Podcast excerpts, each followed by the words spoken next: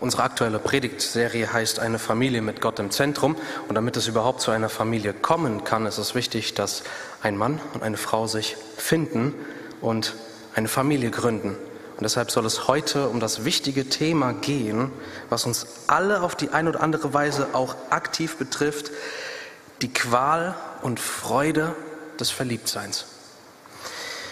Gott ist das Thema zwischenmenschlicher Liebe so wichtig, dass er ein ganzes Buch der Bibel diesem Thema der Liebe zwischen Mann und Frau widmet. Und deswegen lade ich euch von Herzen ein, dass ihr eure Bibeln aufschlagt im Alten Testament, im Buch Hohelied oder wie es ganz wörtlich übersetzt heißt, dem Lied der Lieder.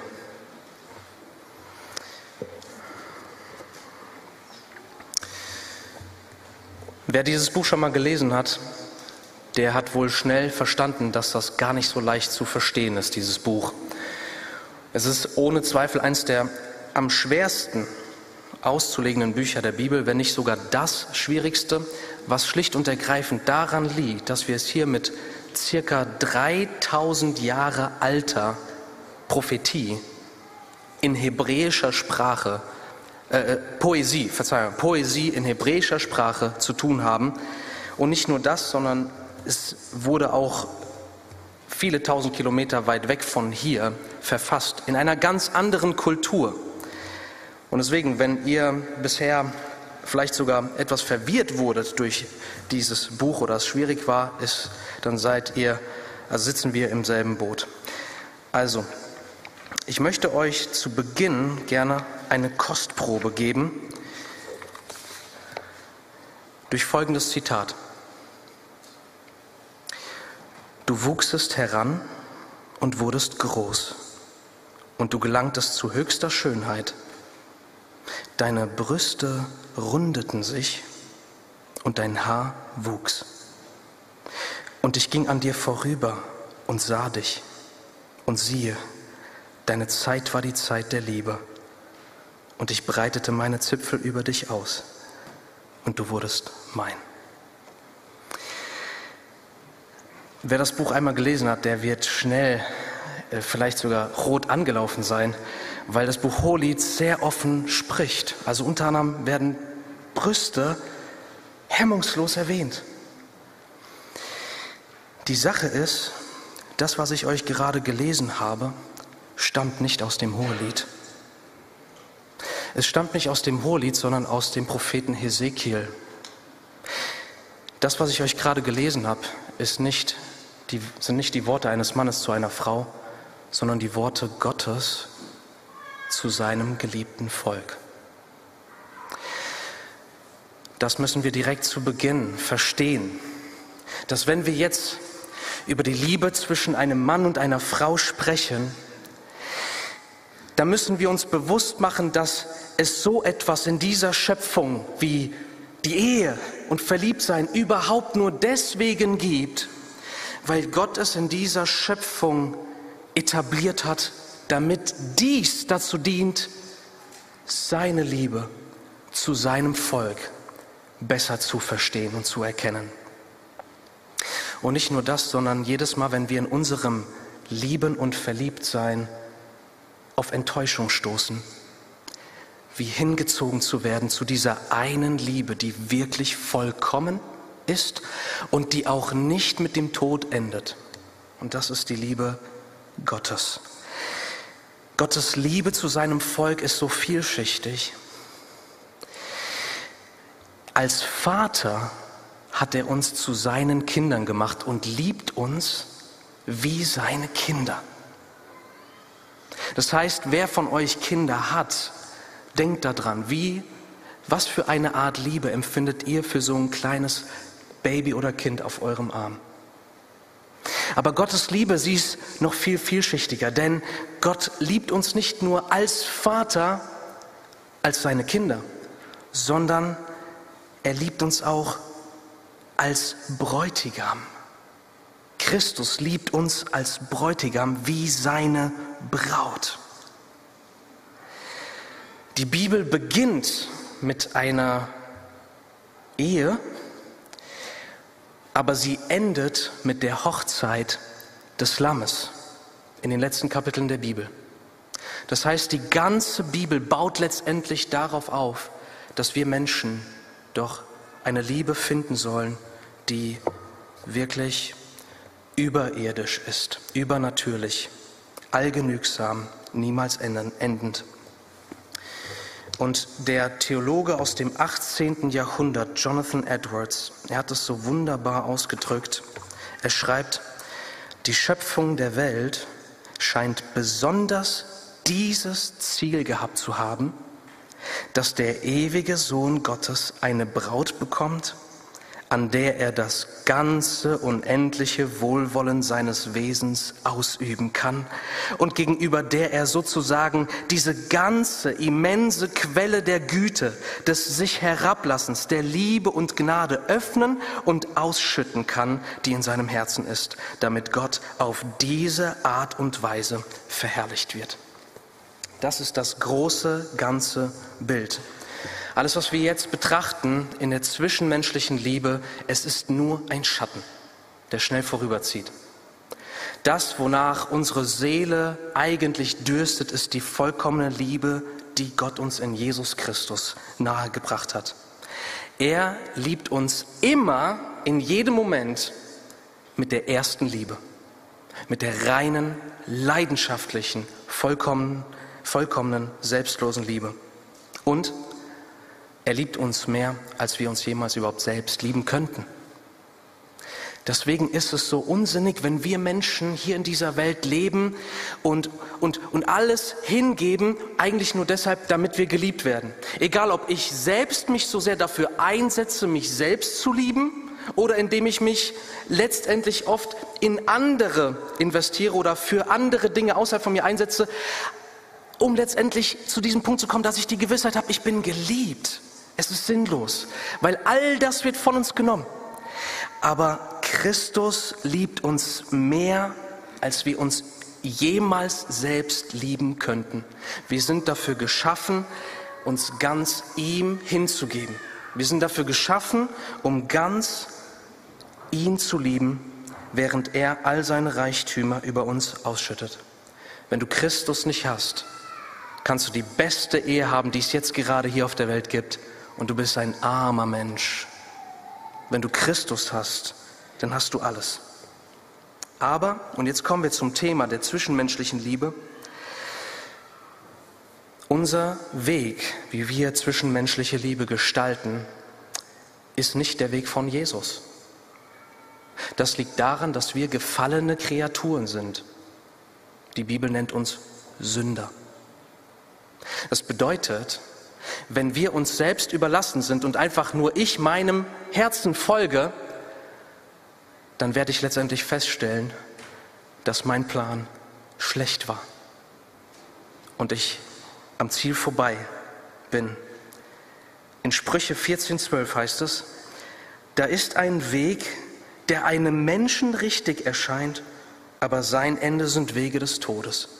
Da gibt es eine Art, wie du dein Liebesleben auf dich allein gestellt angehen würdest. Beziehung, Verlobtsein, Heirat, Hochzeit, Ehe und so weiter.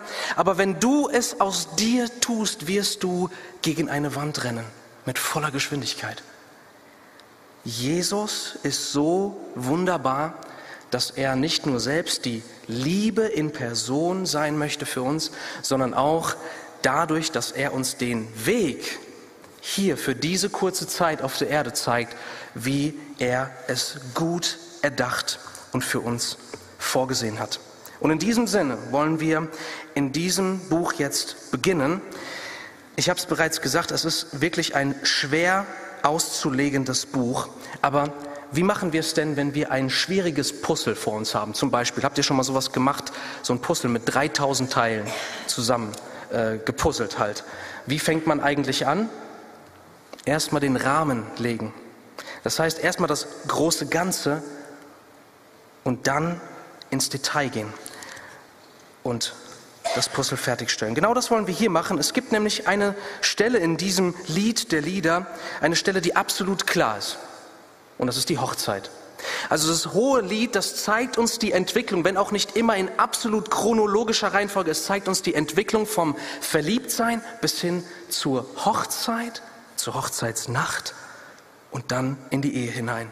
Und deswegen wollen wir jetzt unseren ersten Text lesen. Hohe Lied, Kapitel 3, ab Vers 6. Dort heißt es, Wer ist sie, die da heraufkommt von der Wüste her wie Rauchsäulen, durchduftet von Myrrhe und Weihrauch, von allerlei Gewürzpulver des Händlers? Siehe da, Salomos eigenes Tragbett, 60 Helden rings um es her von den Helden Israels. Sie alle führen das Schwert, sind geübt im Kampf. Jeder hat sein Schwert an seiner Hüfte zum Schutz vor dem Schrecken in den Nächten. Der König Salomo hat sich eine Prachtsänfte gemacht aus Holz vom Libanon Ihre Säulen hat er aus Silber gemacht, ihre Lehne aus Gold, ihren Sitz aus Purpur, das Innere ausgelegt aus Liebe von den Töchtern Jerusalems. Kommt heraus, Töchter Zions, und betrachtet den König Salomo in der Krone, mit der seine Mutter ihn gekrönt hat. Achtung, am Tag seiner Hochzeit, seiner Vermählung und am Tag der Freude seines Herzens. Also hier findet die Hochzeit statt. Und wir wollen direkt einen Blick auf das werfen, was nach der Hochzeit kommt. Ab hier wird, spricht der Mann seine Frau mit Braut an. Davor nur mit Freundin. Jetzt ist sie seine Braut. Und das möchte ich mit euch teilen, wie die Hochzeitsnacht zustande kommt. Ihr müsst wissen, vieles in dem Buch ist symbolisch. Wenn hier von einem Weinberg oder dem Garten die Rede ist, ihr werdet es merken, dann ist die Rede vom Körper. Hier in diesem Fall vom Körper der Frau. Ich lese uns Kapitel 4 ab Vers 9. Du hast mir das Herz geraubt, meine Schwester, meine Braut. Du hast mir das Herz geraubt mit einem deiner Blicke, mit einer Kette deines Halsschmucks. Wie schön ist deine Liebe, meine Schwester, meine Braut. Wie viel besser ist deine Liebe als Wein und der Duft deiner Salben als alle Gewürze. Honigseim träufeln deine Lippen, meine Braut. Honig und Milch ist unter deiner Zunge und der Duft deiner Gewänder ist wie der Duft des Libanon. Ein verschlossener Garten ist meine Schwester, meine Braut.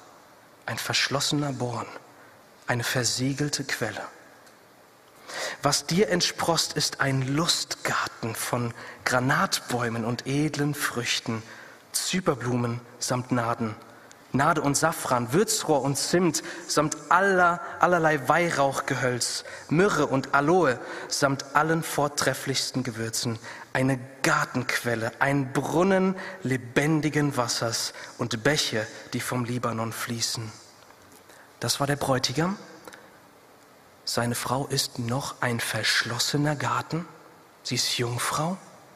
Und jetzt antwortet die Frau, wache auf Nordwind und komm Südwind, durchwehe meinen Garten, lass träufeln seine Wohlgerüche, mein Geliebter komme in seinen Garten und esse die ihm köstliche Frucht. Jetzt spricht wieder der Ehemann. Ich bin in meinen Garten gekommen, meine Schwester, meine Braut habe meine Myrrhe gepflückt samt meinem Balsam, habe meine Wabe gegessen samt meinem Honig, meinen Wein getrunken samt meiner Milch. Und jetzt kommt ein besonderer Einschnitt in diesem Buch, denn jetzt kommt die einzige Aussage, die Gott selbst sagt in diesem Buch. Das ist die einzige Stelle, in der Gott persönlich spricht. Und schaut, was er zu diesem herrlichen Ereignis der völligen körperlichen Vereinigung nach der Hochzeit zwischen Mann und Frau zu sagen hat. Er spricht, esst Freunde, trinkt und trinkt euch fröhlich, Geliebte. Wortwörtlich, berauscht euch an der Liebe. Das hat Gott zu sagen. Gott ist kein Gott, der einfach nur Verbote ausspricht über dein Leben. Er ist ein guter Gott der den besten Plan hat. Und seine Gebote waren niemals dazu bestimmt, uns einzuengen, sondern uns frei zu machen. Doch wir, wir sind in, das, in den Glauben hineingefallen, dass Gebote Gottes von diesem Gott einengend und nicht gut für uns sind. was so zutiefst beleidigend ist für diesen wunderbaren Gott, der es so gut gemacht hat. Nein, dieser Gott gibt uns dieses ganze Buch, was im Fokus überhaupt nicht Verbote und Begrenzungen hat, sondern vielmehr in positiver Weise den Plan zeigt, wie wir wirklich ein erfülltes, gesegnetes Liebesleben haben dürfte. Und ich will euch auch Anteil geben an einer weiteren Szene der Intimität in diesem Buch. Hier kommt es noch ein bisschen krasser auf den Punkt. Kapitel 7, ich lese ab Vers 7. Dort heißt es, wie schön bist du und wie lieblich bist du, o Liebe, unter den Wonnen. Dieser, dein Wuchs, gleicht der Palme und deine Brüste den Trauben. Ich sprach, ich will die Palme ersteigen, will ihre Zweige erfassen, und deine Brüste sollen mir sein wie Trauben des Weinstocks, und der Duft deiner Nase wie Äpfel, und dein Gaumen wie der beste Wein, der meinem Geliebten sanft heruntergleitet, der über die Lippen der Schlummernden schleicht. Also, ihr Lieben, dies ist das Wort Gottes, okay? Gott freut sich daran, wenn wir im Rahmen der Ehe, nach der Hochzeit, einander völlig sexuell gegenseitig genießen und einander auf diese Art und Weise erfreuen. Doch wir werden sehen, dass es auch Gefahren gibt. Und jetzt kommen wir zu den eigentlichen zwei Hauptpunkten, nämlich die Qual des Verliebtseins und die Freude des Verliebtseins. Doch zwei Fragen werden in diesem Buch Hohelied nicht beantwortet, deswegen in aller Kürze. Hier beginnt nämlich das Buch direkt beim Verliebtsein. Es beginnt nicht bei der Frage, wer denn überhaupt und wann denn überhaupt. Deswegen nur einfach hier. Für alle jungen Leute, für alle Eltern, die heranwachsende Kinder haben. Wir sehen in 1. Mose Kapitel 2, 24, wie Gott es gedacht hat, dass ein Mann Vater und Mutter verlassen wird, um seiner Frau anzuhängen und die beiden werden ein Fleisch werden. Gott hat es sich nicht gedacht, dass Kinder Beziehungsexperimente machen und während sie selbst am Erwachsenwerden sind, es sich auch noch über die Maßen schwerer machen, dass sie währenddessen auch noch jemanden kennenlernen wollen und einen beträchtlichen Zeit, ein beträchtliches Maß ihrer Zeit in einen anderen Menschen, der selbst auch am Erwachsenwerden ist und gar nicht ein erwachsener Mann, eine erwachsene Frau ist, einfach nur investieren, sondern dass wir dann eine Beziehung suchen, wenn wir nach einem Partner fürs Leben suchen. Wer? Und für uns Christen gilt, die Person soll gläubig sein. Nicht nur sagen, ja klar, ich bin Christ, sondern es muss im Leben erkennbar sein, bei aller Unvollkommenheit, dass die Person wirklich ein gläubiges, wiedergeborenes Kind Gottes ist. Dass ihr den gleichen Vater im Himmel habt. Denn wenn dies nicht der Fall ist, dann habt ihr zwei völlig entgegengesetzte Lebensziele. Und warum willst du dich mit einem Menschen so nah vereinigen, um für völlig unterschiedliche Dinge zu leben? Ihr, habt ein, ihr hättet ein völlig unterschiedliches Verständnis von Liebe und dem Wesen der Liebe, um, Umgang mit Geld, Umgang mit Besitz, der Rolle von Mann und Frau, Kindererziehung, dem Gebrauch eurer Zeit und natürlich Moral, was das Ziel des Lebens ist und so weiter. Deshalb sagt Gott es so klar. 2. Korinther 6, 14. Wir sollen nicht in einem ungleichen Joch mit Ungläubigen sein. Das sehen wir als Vorbild im Alten Testament und wir sehen es im Neuen Testament bekräftigt, dass wir als Ehepaar uns vereinigen wollen, um gemeinsam verstärkt das höchste Ziel zu verfolgen, zur Ehre des Herrn zu leben und ähm, einzutauchen in die große und ewige Liebes Liebesgeschichte zwischen Christus und seiner Braut. Das sehen wir auch in 1. Korinther 7, Vers 39, wo Paulus sagt, dass wir als Gläubige nur im Herrn heiraten dürfen. So formuliert er es da. Das heißt, und ich sage das so mutig, ein wiedergeborenes Kind Gottes muss doch nicht streng ermahnt werden, um das als Ziel zu haben, oder?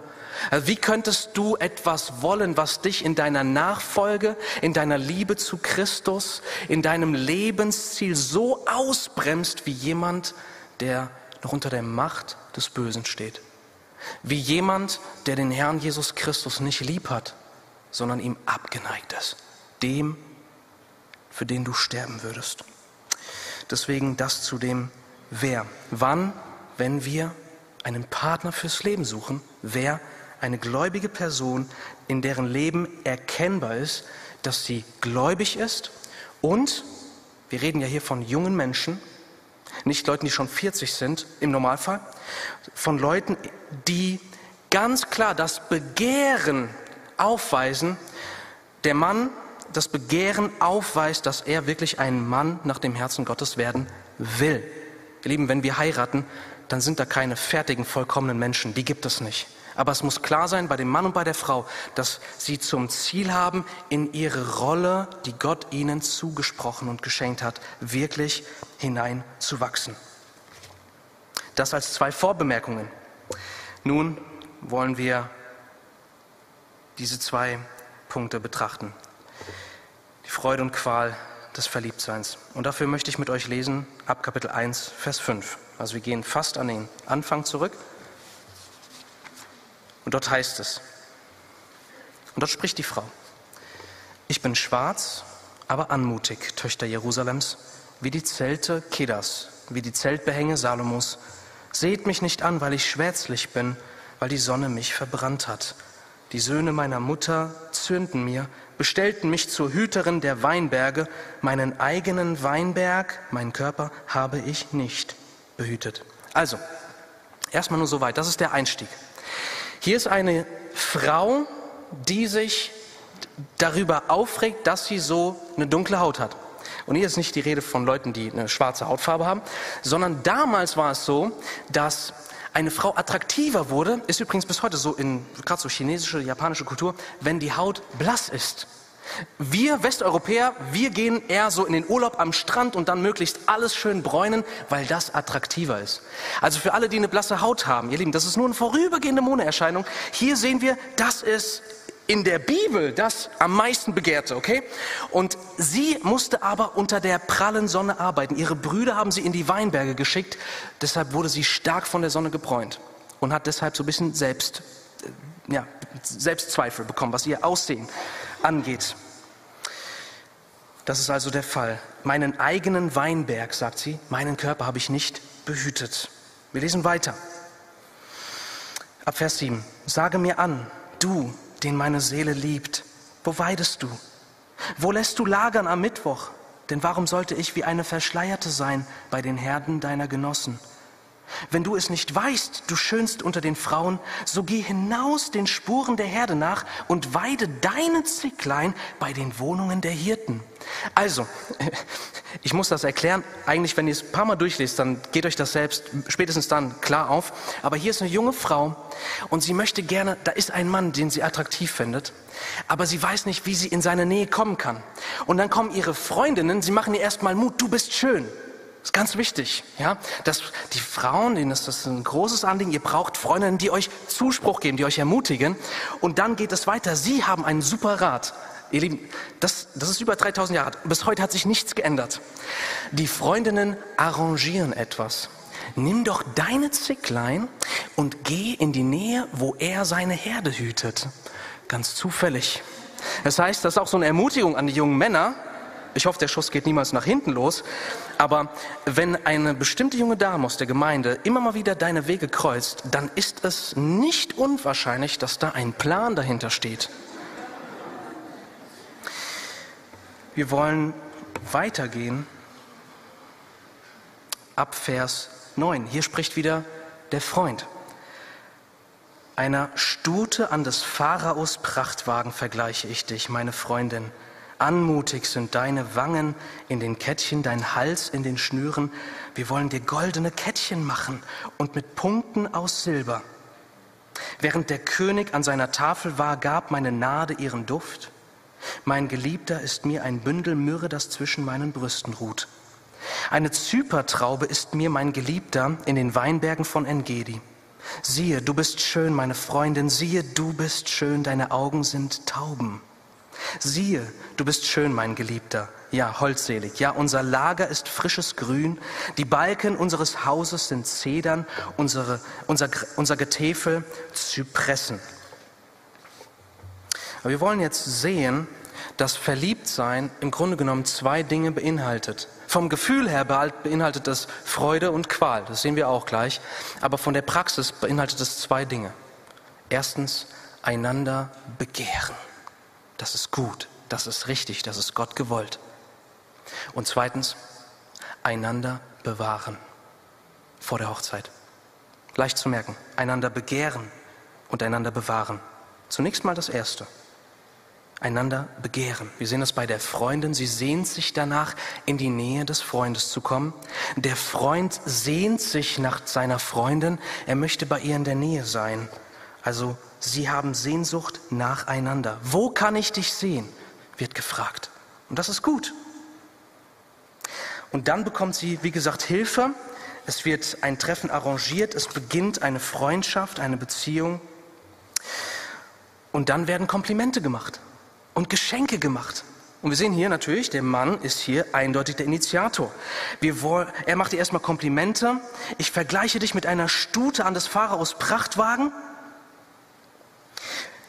Ja, die Frage ist, also wer sich jetzt fragt, äh, wer jetzt gerade äh, verliebt ist, ich weiß nicht. Das ist inspiriertes Wort Gottes, ohne Frage, aber ähm, ich weiß nicht, ob das verstanden wird. Deswegen, aber er macht dir Komplimente. Anmutig sind deine Wangen in den Kettchen, dein Hals in den Schnüren. Aber ganz wichtig, der Mann erwähnt nicht die Brüste oder den Hintern der Frau oder irgendetwas, was von Kleidung bedeckt ist. Was er erwähnt, ist das Gesicht, die Haare, der Hals. Er erwähnt alles, nachdem sie vermählt sind. Ganz wichtig. Und hier auch ein, Hinweis, ähm, ihr Lieben, wenn eine Beziehung begonnen wird, dann ist es so wichtig, nicht dem Zufall zu überlassen, in welche Richtung diese Beziehung geht. Sobald wir anfangen, mit Worten beginnt ja alles, bevor Taten folgen, einander verbal anzunähern und die Leidenschaften zu entzünden, das läuft heute häufig bei jungen Leuten über WhatsApp, weil die jungen Leute auch heute stark die Tendenz haben, dass man gar nicht mehr das von Angesicht zu Angesicht sagen kann. Man ist viel unmutiger geworden in unserer Zeit. Man steht nicht seinen, seinen erwachsenen Menschen, dann schreibt man sich und da werden Grenzen überschritten. Da werden dann Bilder einander geschickt, die vielleicht Stück für Stück etwas freizügiger werden. Es gibt ja nicht umsonst das Wort Sexting, also einander Texte schreiben, die bewusst das Ziel haben, einander zu erregen und so letztendlich eine Leidenschaft zu entfachen, die dann gestillt werden will und die für, zu Fehlern führt. Also ganz wichtig, hier werden Komplimente gemacht. Es ist emotional, es ist gefühlsvoll, aber es ist ähm, eben nicht nur ein reines Begehren. Wir sehen, dass die Komplimente ähm, und die, der Zuspruch auch so ist, das sehen wir in Kapitel 1, äh, sorry, Kapitel 2, ab Vers 1, da sagt die Frau, ich bin eine Narzisse von Saron, eine Lilie der Täler. Also sie sagt, ach, ich bin doch nur eine unter vielen. Und was sagt er? Wie eine Lilie inmitten der Dornen. So ist meine Freundin inmitten der Töchter. Das ist ein Kompliment, das scheint er für bis heute absolut zu, zuzutreffen, oder? Was sagen die Frauen?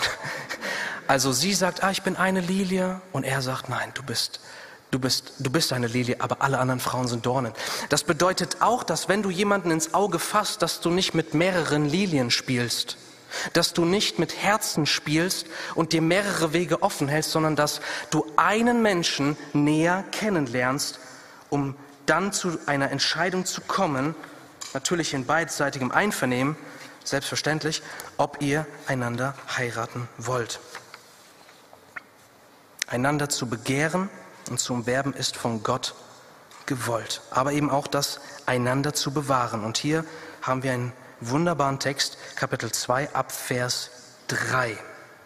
Wie ein Apfelbaum unter den Bäumen des Waldes, so ist mein Geliebter inmitten der Söhne. Also das kommt auch von ihrer Seite, sehen wir. Ich habe mich mit Wonne in seinen Schatten gesetzt und seine Frucht ist meinem Gaumen süß. Er hat mich in das Haus des Weines geführt und sein Banner über mir ist Liebe. Also sie daten sich. Er hat sie in das Haus des Weines geführt, er hat sie wahrscheinlich zum Essen eingeladen in ein Restaurant. Stärkt mich mit Traubenkuchen. Erquickt mich mit Äpfeln, denn ich bin krank vor Liebe. Seine Linke ist unter meinem Haupt und seine Rechte umfasst mich. Ich beschwöre euch, Töchter Jerusalems, bei den Gazellen oder bei den Hirschen des Feldes, dass ihr weder weckt noch stört die Liebe, bis es ihr gefällt. Horch, mein Geliebter, Siehe, da kommt er, springt über die Berge, hüpft über die Hügel. Mein Geliebter gleicht einer Gazelle oder einem Jungen der Hirsche. Siehe, da steht er hinten unter, hinter, unter der Mauer, schaut durch das Fenster. Also wir sehen hier, sie beobachten einander, sie treffen einander, aber eben nicht nur das. Ich springe jetzt mal etwas weiter. Es heißt dann in Vers äh, er macht ihr ein Kompliment und signalisiert, er, er würde gerne mehr von ihr sehen. Er sagt, meine, Vers 14, ähm, meine, meine Taube im Geklüft der Felsen, im Versteck der Felsen, sagt ihr, deine Gestalt ist schön, dein Körper anmutig. Lass mich deine Gestalt sehen, sagt er hier, denn deine Gestalt ist anmutig. Und dann ein Einschnitt, Vers 15. Fangt uns die Füchse, die kleinen Füchse, die die Weinberge verderben, denn unsere Weinberge sind in der Blüte. Also wir haben zwei Hinweise hier in diesem Abschnitt, dass körperliche Enthaltsamkeit, dass das durchaus Selbstbeherrschung bedarf, aber auch, dass es Gottes Weg und guter Plan ist. Das sehen wir einmal daran, wenn sie sagt in Kapitel 2, Vers 6, seine Linke ist unter meinem Haupt und seine Rechte umfasst mich. Er berührt sie und plötzlich kommt dieser Einschnitt im nächsten Wort. Ich beschwöre euch, Töchter Jerusalems, bei den Gazellen oder bei den Hirschen des Feldes, dass ihr weder weckt noch stört die Liebe, bis es ihr gefällt. Und im zweiten Beispiel, was wir gerade gelesen haben, da sagt er ihr, ich möchte so gerne dich sehen, mehr von dir sehen.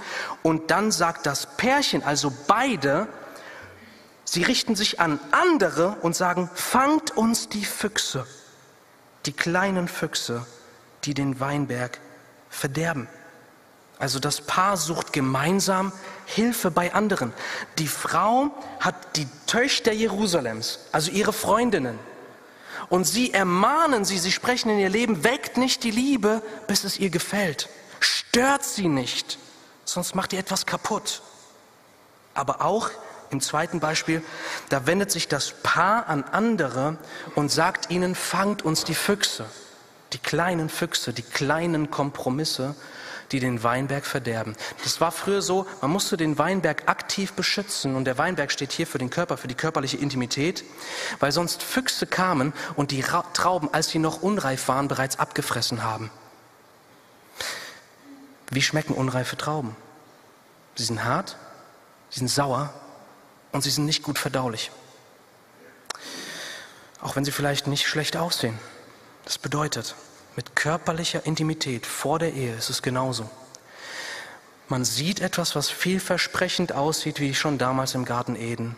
Man beißt hinein in die Frucht, doch es wird letztendlich sauer und wir müssen feststellen, nein, hätte ich doch lieber dem guten Herrn Jesus vertraut. Das heißt, hier ist die Ermutigung, erstens, sich klare Grenzen zu setzen und zweitens, nicht sich selbst überlassen zu sein als Pärchen, sondern andere, vielleicht ein verheiratetes Ehepaar in der Gemeinde haben, was eine aktive Betreuung schenkt, eine aktive Freundschaft, sodass, wenn etwas schiefgelaufen ist, egal ob es jetzt einfach ein schlimmer Streit ist oder Übergriffe in der Intimität, dass jeder jemanden hat, zu dem er gehen, bei dem er seine Sünde bekennen kann, bei dem er Hilfe und Zuspruch bekommt und auch den Zuspruch der Vergebung von Jesus Christus, wenn diese Sünde bekannt und bereinigt ist. Also wir brauchen Befürworter, wir brauchen Beschützer und Unterstützer im Verliebtsein. Es darf kein Egoakt sein. Wir wollen uns nicht einfach gehen lassen. Und ihr Lieben, das ist so wichtig. Manchmal denken vor allen Dingen junge Männer, dass sie nur vor der Ehe Enthaltsamkeit brauchen. Aber nicht mehr, wenn sie verheiratet sind. Ich kann euch nur empfehlen, wenn ihr mit einem Menschen eine Beziehung eingeht und feststellt, dieser Mensch will an euren Körper ran, dieser Mensch wird der sein, der die starke Tendenz hat, später fremd zu gehen. Egal ob durch Bilder, egal ob nur durch Blicke auf andere Frauen oder durch Pornografie bis hin zur reellen Tat, die folgen kann. Das bedeutet, wir müssen uns vor Augen halten, diese Enthaltsamkeit, die wir im, im Modus der Freundschaft und der Verlobung erfahren, die ist ganz wichtig für uns. Und Gott hat es nun mal so gemacht, dass Männer und Frauen nicht erst dann plötzlich sexuelle Lust empfinden, in dem Moment, wenn sie geheiratet haben, sondern schon früher. Denn wir brauchen es dringend, im Erwachsen zu werden, Selbstbeherrschung zu lernen. Wir, wir, halten das in jedem Lebensbereich für notwendig. Wenn ich mich einfach gehen lasse in der Schule, kriege ich eine 6. Wenn ich mich einfach gehen lasse im Essen, dann kriege ich einen dicken Bauch. Aber in der Liebe wird uns heute signalisiert, folge deinen Impulsen und sei wer immer und wo immer es dich hintreibt. Nein, wir brauchen Enthaltsamkeit. Wir sehen, was auch dabei eine Hilfe ist. In Kapitel 1, 16, 17, schaut da nochmal rein. Sie treffen sich nicht privat, sondern öffentlich. Siehe, du bist schön, mein Geliebter, ja holdselig. Ja, unser Lager, wo wir uns treffen, ist frisches Grün. Die Balken unseres Hauses sind Zedern, unser Getäfel Zypressen. Das bedeutet, der Ort, wo sie sich treffen, ist die freie Natur. In der Öffentlichkeit wo sie gesehen werden können.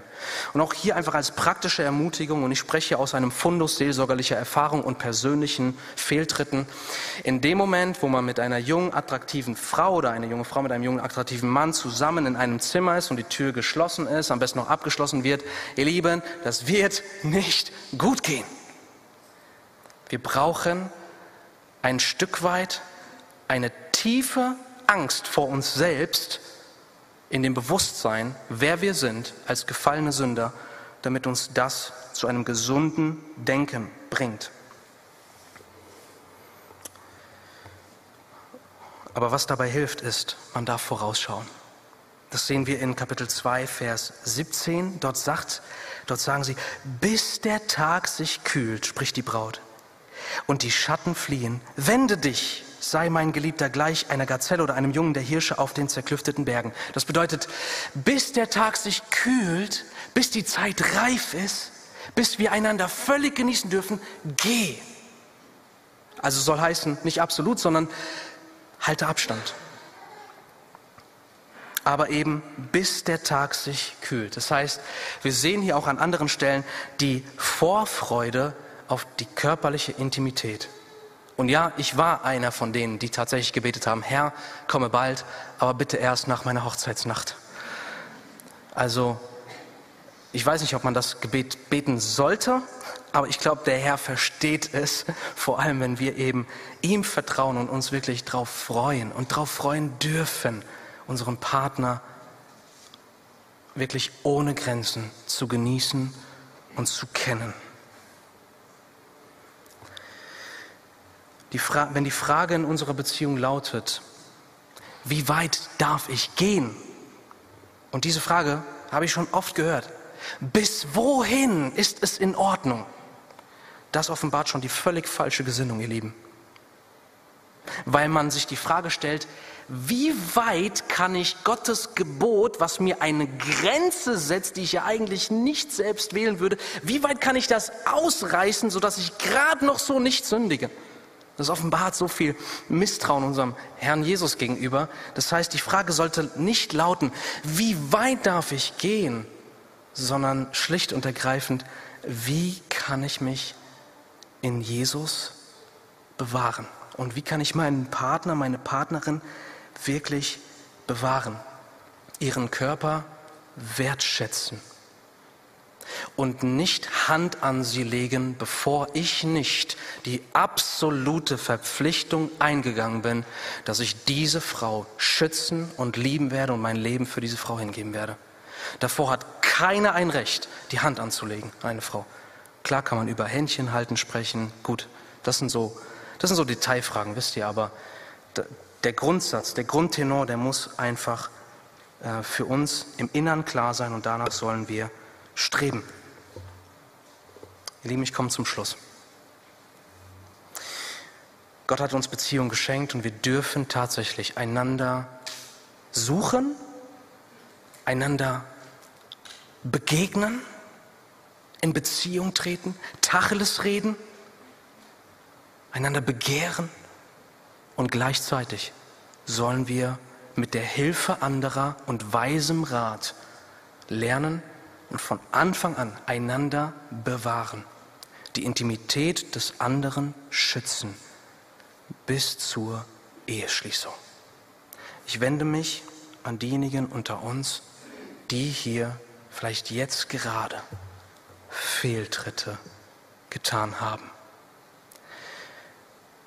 Wenn du einmal eine Grenze überschritten hast, dann ist das wie eine Scheibe Glas. Wenn du einmal mit dem Hammer dagegen schellst, sie zerspringt und du kannst sie nicht mal eben wieder zusammensetzen. Was ihr braucht, wenn das eure Lebensrealität ist, ist erstens, versteckt es nicht vor Gott, versteckt es nicht voreinander. Wenn Fehltritte begangen wurden, redet darüber und nennt es beim Namen. Redet es nicht gut. Bittet einander um Vergebung. Sprecht einander Vergebung zu. Geht gemeinsam zu Jesus. Bittet ihn um Vergebung der euch immer noch lieb hat. Ich bin so bewegt von Jesus. Ich bin auch nicht als ein weißes Blatt Papier in die Ehe gegangen. Gott hat mich vor vielem bewahrt. Aber trotzdem gab es diese kleinen Kompromisse. Und ich war so bewegt bei Jesus, weil ich, wisst ihr, wir beten dann, Herr, schenk mir eine Frau, schenk mir eine Frau, schenk mir eine Frau. Und dann finde ich sie, die Frau meiner Träume. Und ich sage, diese Frau will ich so gern haben. Und dann schenkt Gott es, dass ich sie als Freundin bekomme, sie kennenlernen darf. Und was mache ich als erstes? Ich tue Fehltritte. Ich gehe zu weit. Gegen den Gott, der mein Gebet so liebevoll erhört hat. Aber er hat dich immer noch lieb. Gehe zu Jesus. Er ist reich an Erbarmen. Zum Zorn muss er gereizt werden. Aber um Erbarmen zu schenken, muss er nicht erst gereizt werden oder angespornt werden. Das kommt aus seinem Herzen. Ich wende mich an diejenigen, die noch keine Beziehung eingegangen sind, aber es sich wünschen. Wir werden nächste Woche über das Thema Single sein, hier äh, Gottes Wort hören, und auch über das Geschenk des Single-Seins. Aber ich möchte dir sagen, stürz dich nicht in eine Beziehung hinein, Stell sicher, dass die Person, für die du dich interessierst, nicht nur große Worte macht, sondern wirklich entschiedener Christ ist. Und dann darfst du die Initiative ergreifen, egal ob Mann oder Frau. Und dann gehe aktive Schritte, aber sag von Anfang an und rede tachles, was deine Überzeugungen sind und was die Grenzen sind, von denen du überzeugt bist, dass der Herr Jesus sie zu unserem Besten gegeben hat. Ich möchte euch auch Mut machen, wenn etwas schiefgegangen ist, wirklich nochmals, ihr müsst euch in dieser Gemeinde nicht verstecken. Auch wenn ihr miteinander geschlafen habt, müsst ihr euch nicht verstecken, ihr dürft kommen. Kommt, redet mit uns. Lasst uns miteinander das vor dem Herrn bereinigen und einen neuen Weg einschlagen. Ich wende mich aber auch an alle Eltern. Ihr Lieben, es darf nicht so laufen, dass wir unsere Kinder in diesem Bereich sich selbst überlassen.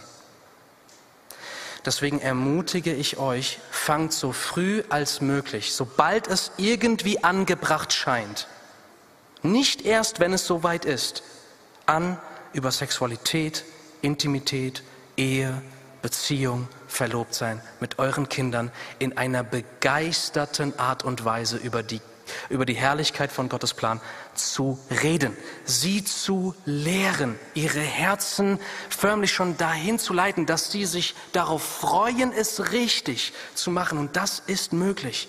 Durch Gottes Gnade ist dies möglich.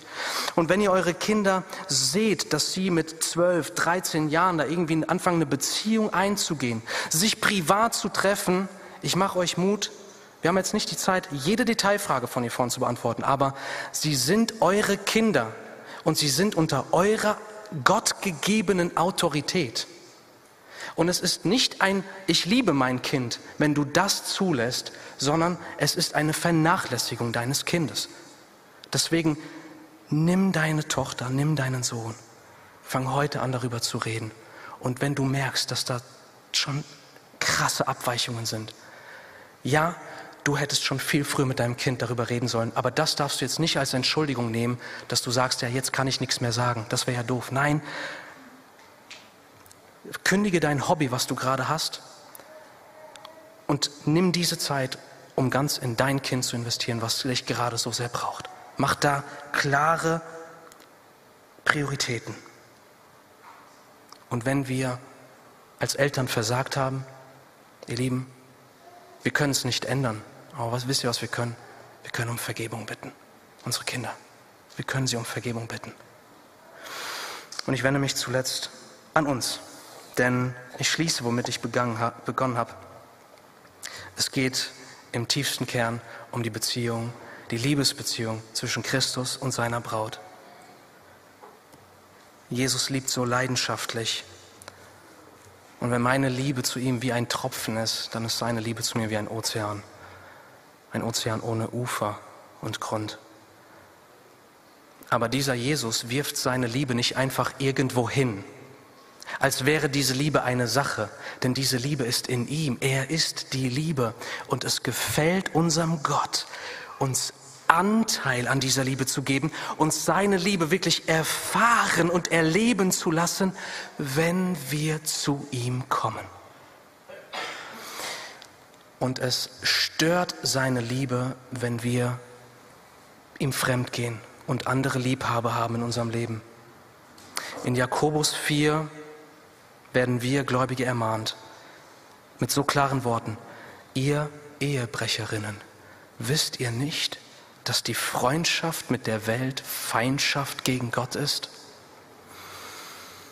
Und vielleicht ist das, was du gerade erlebst, die Liebe von Jesus wirkt für dich sehr theoretisch, spricht dich nicht sonderlich an. Aber du bist gut befreundet mit der Welt oder irgendetwas in dieser Welt, was dir dieses Gefühl des Geliebtseins gibt oder der Freude. Das Wunderbare ist, dass Gott in diesem Abschnitt, was wir niemals tun würden, wenn jemand uns fremdgegangen ist, er streckt die Hand aus und sagt uns, naht euch zu Gott und er wird sich zu euch nahen. Demütigt euch vor dem Herrn und er wird euch erhöhen. Reinigt eure Hände, ihr Sünder. Komm zu mir. Er sagt nicht, geh weg, sondern er sagt, komm. Das heißt, ich ermutige dich von ganzem Herzen, dass du deine Liebe zu Christus erneuerst. Dass du zurückkehrst zur ersten Liebe. Dass du allen anderen Liebhabern absagst, die Nummern löschst, im übertragenen Sinn. Dass du ganz dein Herz Christus gibst. Und du wirst erleben, da ist, wonach du dich sehnst. Amen.